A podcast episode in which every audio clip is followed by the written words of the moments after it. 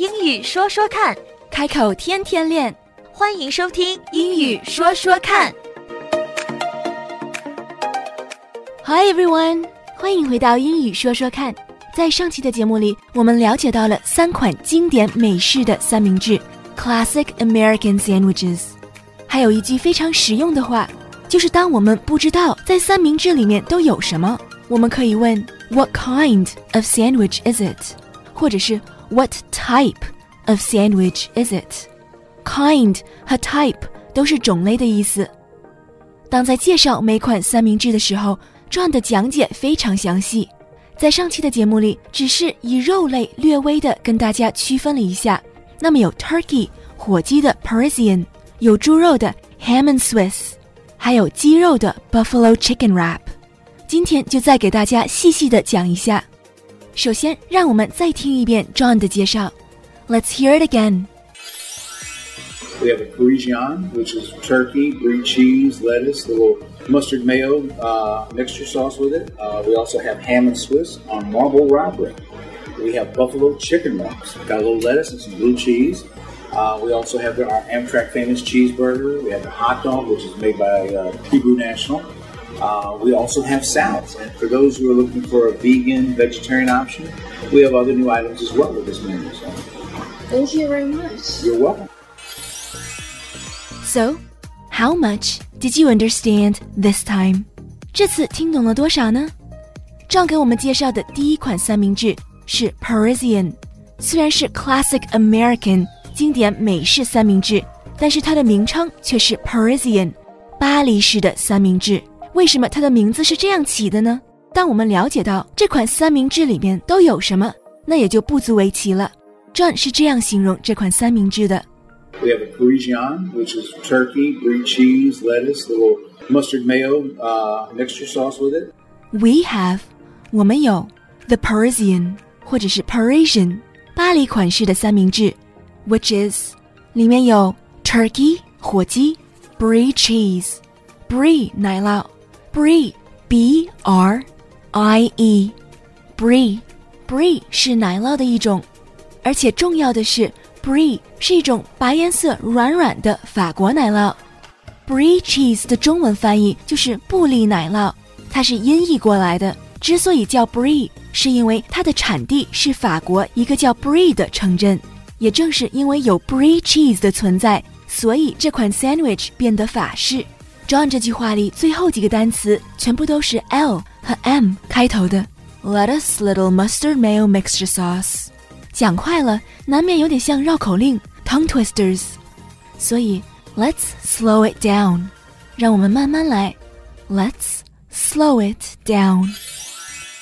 Lettuce, little mustard, mayo, mixture sauce with it.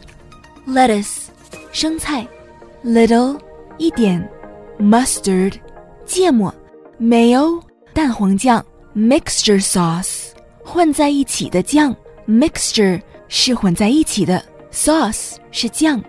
with it 加在里面，little mustard mayo mixture sauce with it.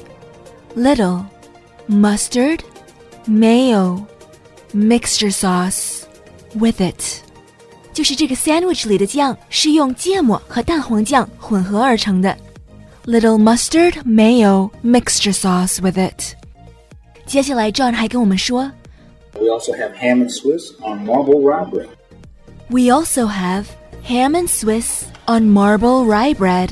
Ham and Swiss 在上期跟大家介绍过了，就是火腿和 Swiss cheese 瑞士奶酪。那这里 John 还强调 on marble rye bread。 Marble rye bread。Bread 是面包，marble rye bread 是面包的一种，rye 是 R Y E，rye 是粗粮的一种，rye bread 是黑麦面包，rye bread。用来修饰 rye bread 的单词还有一个 marble，m a r b l e，marble 这个单词在这里也要非常小心， 因为翻译器会把 marble 翻译成大理石。marble 如果用来形容桌面或者是地板的话，那当然是大理石做的。可是用来形容三明治面包，就肯定跟食材没有关系。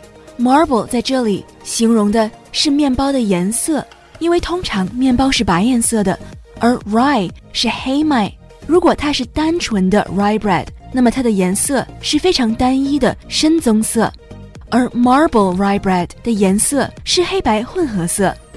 Marble rye bread 是形容这种面包里面有黑麦，也有一般的白面包混在一起，就是 marble rye bread。John 给我们介绍的第二种三明治是 ham and Swiss on marble rye bread。正因为 ham and Swiss 是一种再普通不过的搭配，所以 John 在这里强调的是做这款三明治的面包有多么特殊。从 John 的语气里，我们也可以听出来，他在形容 marble rye bread 的时候是带着自豪感的。We also have ham and Swiss on marble rye bread. 的确，marble rye bread 是一种营养价值非常高的面包，并不是在所有的三明治店里面都有。接下来，在形容 buffalo chicken wrap 的时候，John 说了一句 We have buffalo chicken wraps. Got a little lettuce and some blue cheese. ，John 的这句话用的连音非常多，单词一个一个的说。这句话是这样的：We got a little lettuce and some blue cheese，连在一起。We got a little lettuce and some blue cheese. We got a little lettuce and some blue cheese. We got a little lettuce and some blue cheese.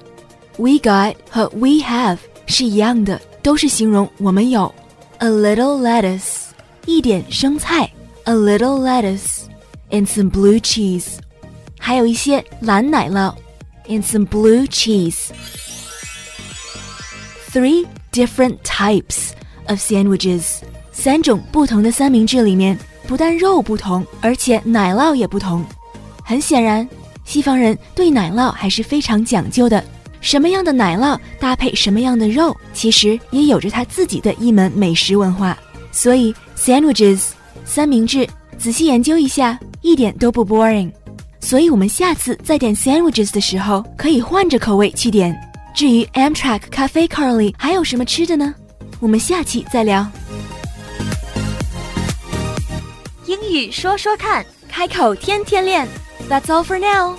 今天的节目就到这儿，我们下期节目再会，Don't forget to practice. 不要忘记练习呀、拜拜。拜拜。